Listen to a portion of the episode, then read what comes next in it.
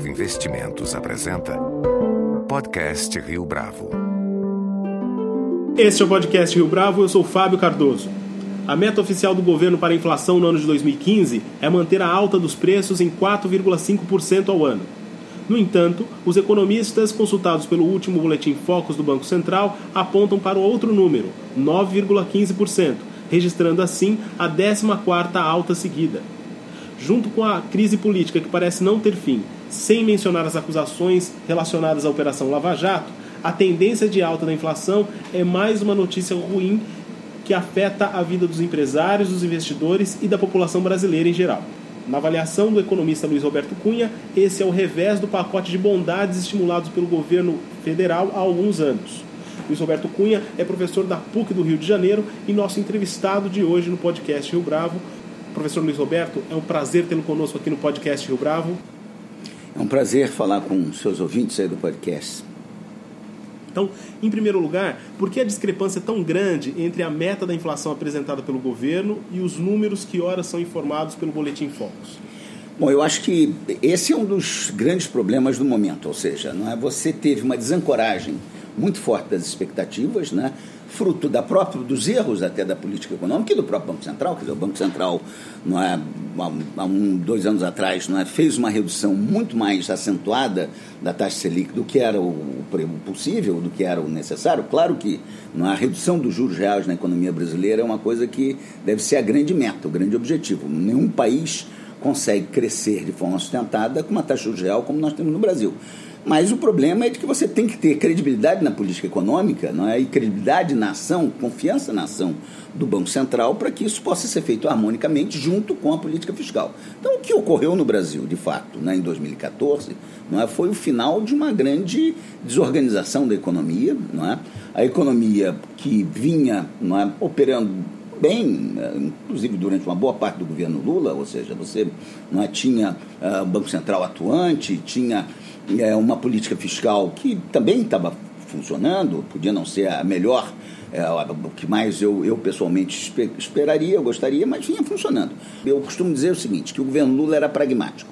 O presidente Lula, do seu ponto de vista da economia, era pragmática. A governo Dilma era dogmática. Ela entra com uma, algumas ideias preconcebidas, faz não é, uma mudança forte no rumo da política econômica, muda é, a forma de atuação do Banco Central, começa a interferir de uma certa forma é, no Banco Central, isso faz com que o Banco Central perca, perca grande parte da credibilidade que ele tinha adquirido. Quando você ainda entra em 2013, quer dizer, você já com preocupações eleitoreiras, é, já com preocupações, quando você começa a perceber que de fato a economia está perdendo força, não é? Eu costumo dizer que o, o, o consumidor é também o eleitor. Então, o governo começa a tomar algumas medidas, não é?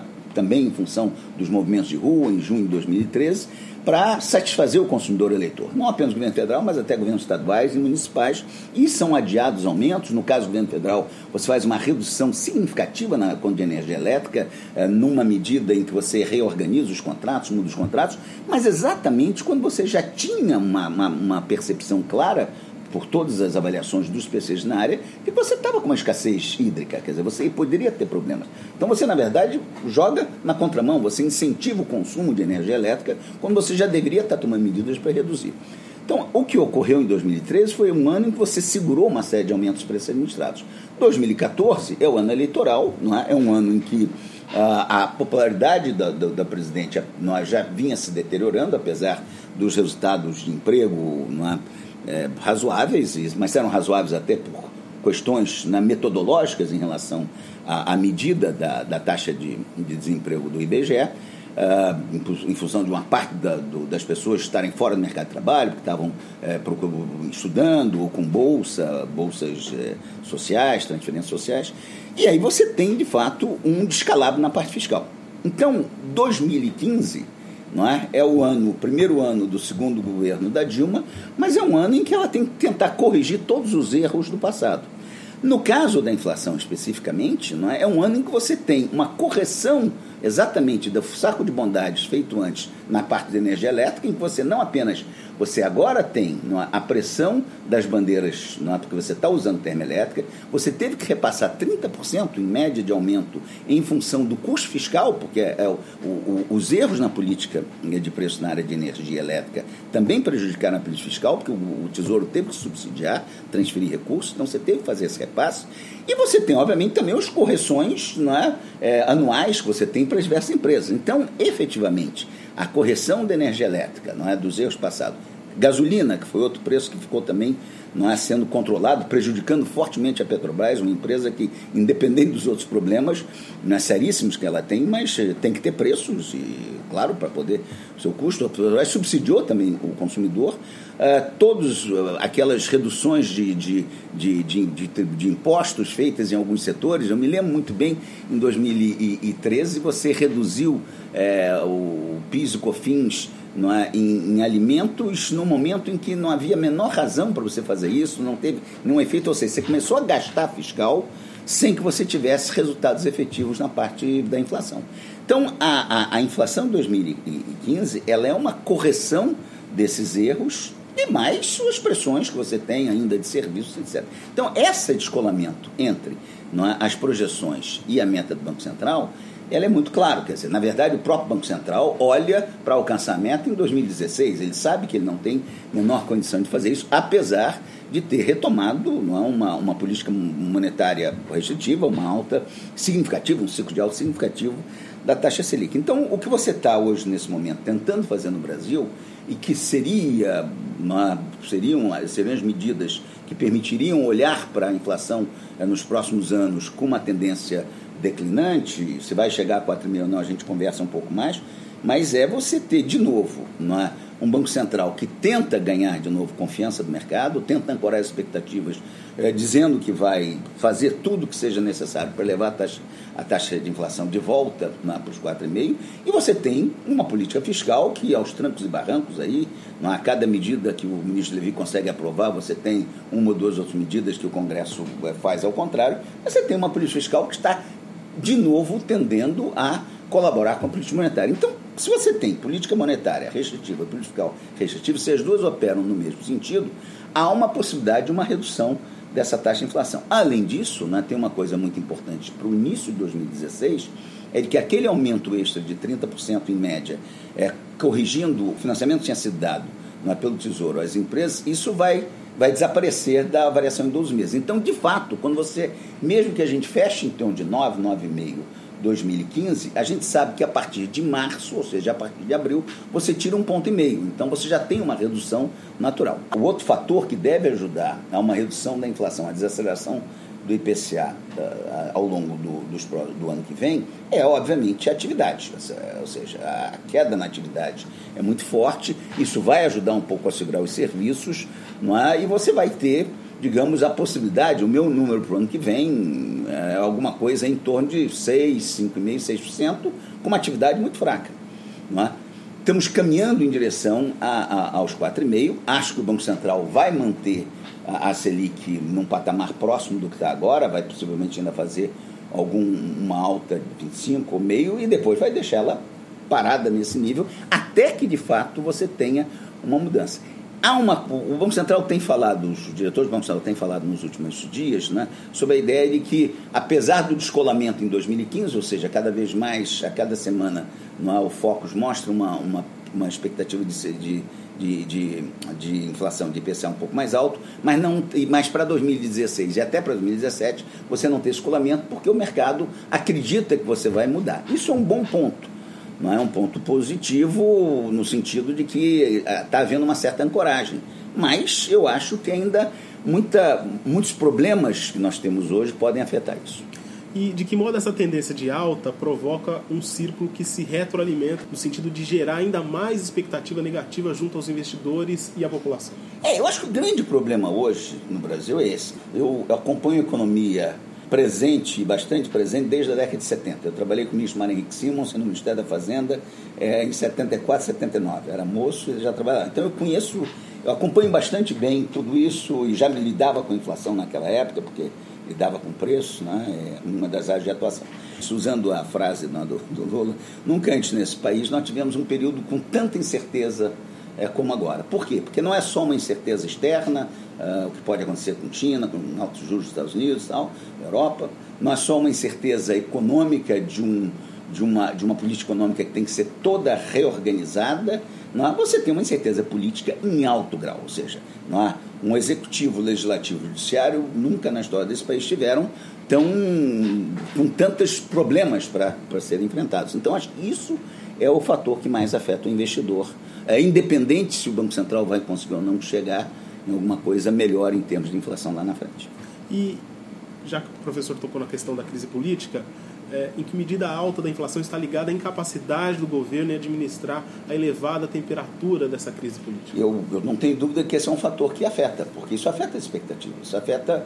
Não, é? você pode estar acreditando que o Banco Central vai ter firmeza na sua ação e que o ministro Levi vai conseguir aprovar com trancos e barrancos um bom ajuste fiscal, mas é, essa certeza se esvai exatamente quando você olha para as outras variáveis. E a variável política é muito importante, porque é, não é, se você de fato continua tendo, se essa crise se agrava, não é, sem nenhuma dúvida o câmbio dispara e aí você perde grande parte do esforço que você fez sob o ponto de vista da inflação, e não há como você ficar fazendo alta de juros para compensar isso, ou seja, é, é, é, é, uma variável que hoje em dia, depois de uma valorização acentuada nos últimos 12 meses, né, cerca de 40%, que é o câmbio, agora você tem as todas as projeções mostrando o seguinte, vai haver uma valorização menor. Se você tem uma crise política, o câmbio vai, vai explodir isso vai afetar fortemente a inflação, além de você perder totalmente a capacidade, no fundo, de atuar na economia. Na crise, não é? nas crises passadas, mesmo quando você teve crises políticas sérias, tal, 92 e outros, você conseguia separar um pouco a, a, gestão da economia da questão política. Me lembro, acompanhei isso bem também. Atualmente, eu acho que você não, não, não vai conseguir isso se você tiver um agravamento da crise. E como é, na sua avaliação, professor, que os empresários é, têm absorvido essa tendência de alta da inflação? Existe alguma alternativa que eles têm pensado, que eles poderiam adotar? Olha, esse é um bom ponto. Quer dizer, infelizmente, muito pouco. Por quê? Porque, na verdade, não é, quando você tem margens boas, quando você está num período em que a economia está positiva, as vendas estão bem, você consegue ter mais, você pode absorver reduzindo margem. Mas hoje não. Hoje, uma grande parte dos setores está afetado pela atividade econômica, pela redução do crédito, pela taxa de juros alta. Então, é, o sujeito já está com prejuízo, ele vai ter mais prejuízo. São três componentes importantes que a política econômica tem que, é, tem que conquistar, quer dizer, em termos de gerar credibilidade. E aí o país funciona e a economia pode ir bem, mesmo com problemas estruturais como nós temos, ou pelo menos não ir tão ruim. É a confiança do investidor externo. Essa a primeira coisa é a questão do downgrade da dívida, e acho que o trabalho do Levi, a figura do Levi, consegue é, dar um, um, o que ele está tentando fazer, consegue fazer. Então você recuperou ali, ou pelo menos você não piorou. A outra é do empresário. A do empresário, que é fundamental para a economia possa crescer, haja investimentos, acho que os empresários, no fundo, sabem que eles precisam de um ajuste, de um ajuste bem feito, é, forte, para que eles possam voltar a investir. Então, esses, de alguma forma, vão pagar um preço, estão pagando um preço, e ainda mais com essa questão que você tem na área de petróleo, com a Petrobras, toda a cadeia produtiva, eh, agora em outros setores de infraestrutura, o que é muito ruim. Mas eu acho que ele segura. O grande problema é o, o, o terceiro componente que precisa recuperar a confiança, que é o consumidor. Esse consumidor eleitor que se sentiu traído, que está se sentindo traído, não é porque votou de uma forma e está tendo um outro resultado em termos político econômico, esse vai ser o último a se recuperar. E para que você tenha de fato na economia voltando a funcionar, para que você possa ter uma inflação mais baixa, mas você tem que ter os três, não é? Os, a confiança externa, a confiança do empresário, a confiança do consumidor. Isso vai demorar ainda bastante no Brasil. Falando nessa confiança é, do consumidor, professor, em um artigo publicado em 2014 no jornal o Globo, é, o senhor mencionou que é, os resultados da inflação, de certa maneira, seriam definidos pelos alimentos, pelo preço dos alimentos. Agora, em 2015, uma pesquisa recente conduzida pelo Instituto GFK mostra que mesmo os mercados de menor porte reajustaram mais os preços se comparados aos supermercados, às grandes redes. Os alimentos, nesse sentido, ainda vão definir os resultados da inflação de forma absoluta? Olha, esse é um ótimo ponto. Quer dizer, na verdade, né, e eu li essa matéria e até fiquei preocupado também. Na verdade, você, acho que você pode dividir o índice de preço consumidor em quatro grandes grupos. Né? Você tem os alimentos, né? e você tem os serviços, de uma forma geral, embora nos serviços haja algumas diferenças importantes. Você tem né, os preços administrados e você tem os preços de bens duráveis e semiduráveis, é, móveis, automóvel, roupas, etc. Né? Esses duráveis e semiduráveis, né, que são muito afetados pela atividade, pelo crédito e pela confiança do consumidor e tal, esses vão continuar rodando abaixo da inflação, ou seja, eu não vejo preocupação de, pelo, pelo mal, pelo mal, pelo, pelo lado mal da coisa, que é a recessão, mas esses não vão afetar. Os administrados tiveram uma grande correção agora, uma correção necessária, ainda vão estar pressionando no ano que vem, você vai continuar no caso da energia elétrica tendo uh, que eh, as termoelétricas funcionando, ou seja, a bandeira vermelha, você possivelmente ainda vai ter que repassar algum tipo de, de, de subsídio ou de transferência aí que você ainda tem aí dessas operações todas erradas que o governo fez na área. Uh, mas uh, pode ter alguma coisa de gasolina, mas o preço do petróleo está muito baixo. Então acho que os administrados já vão ajudar um pouco mais o ano que vem, no mínimo, não sendo mais um fator de forte alta, podendo até ajudar para baixo. Serviços começam a mostrar. É, os serviços são mais demorados em, em, em refletir a, a questão da, da, da, atividade, não é mesmo da, da, da piora do, do, emprego, mas o grande ponto de serviço é que eles guardam uma inércia grande. Ou seja, onde aquela inércia, aquela famoso aquela questão básica que foi a grande causa da nossa longa inflação de mais de 30 anos, né? Mário Henrique Simonsen, no último, seu último livro, né, do, do foi exatamente 30 anos de indexação. Ele fez, pouco antes de morrer, uma, um magnífico texto mostrando em todos os setores a questão da indexação. Essa questão ainda é muito forte nos serviços, porque inclusive o salário mínimo é, é um fator importante nos serviços. Então, os serviços vão ficar abaixo o ano que vem descendo, devem ficar, seguramente já estão desacelerando, mas não vão ficar abaixo de, de 5, 6, 6,5, ou seja, ainda serão um fator de pressão. E aí ficam os alimentos. E nos alimentos, não é? Você depende de variáveis, claro, nossa safra é boa, é boa, mas hoje, principalmente esses preços, que são preços de commodities internacionais, soja, não é? É trigo e milho, dependem muito do preço lá fora. Ah, o que você tem hoje dos alimentos é de que, de fato, o mercado externo está muito fraco. Então isso ajuda a você não ter muitas pressões. Mas a questão não é, hídrica, a questão do clima, afeta. Nós tivemos agora, nesses últimos meses, uma alta muito forte de alimentos in natura, num período que já não era para eles subirem. Por quê? Exatamente por causa da questão hídrica. Ou seja, aliás, a questão hídrica e, e dos dois lados, não só porque falta água para irrigação, é, nas regiões próximas de São Paulo e do Rio, mas como também quando você vai irrigar, você tem um custo mais alto em função do preço da energia elétrica. Então, esses erros levaram a isso. Então, alimentos serão, de fato, para os próximos dois anos, o fator, considerando que você vai continuar com atividade baixa, crédito restrito, etc. Ou seja, duráveis e semiduráveis não vão pressionar muito. Senão vai ter uma devaluação cambial. Isso é um ponto importante que elas pesam fortemente nos duráveis, principalmente nos duráveis. Considerando que você não vai ter novos recomposições acentuadas de preços administrados. E considerando que serviços aceleram um pouco, quem vai ser o fiel da balança é o alimentos. E para eles, em princípio, vai depender do cenário externo e da questão climática. Nesse mesmo artigo de 2014, é, o professor mencionou o fator pacote de bondades como um dos desencadeadores dessa instabilidade econômica. É, ainda existem consequências mais para frente das ações daquele período, desse pacote de bondades? Eu acho que na área elétrica, como eu já mencionei um pouco, você ainda está tendo alguma coisa, você podia já ter é, reduzido um pouco mais o consumo lá e não incentivado.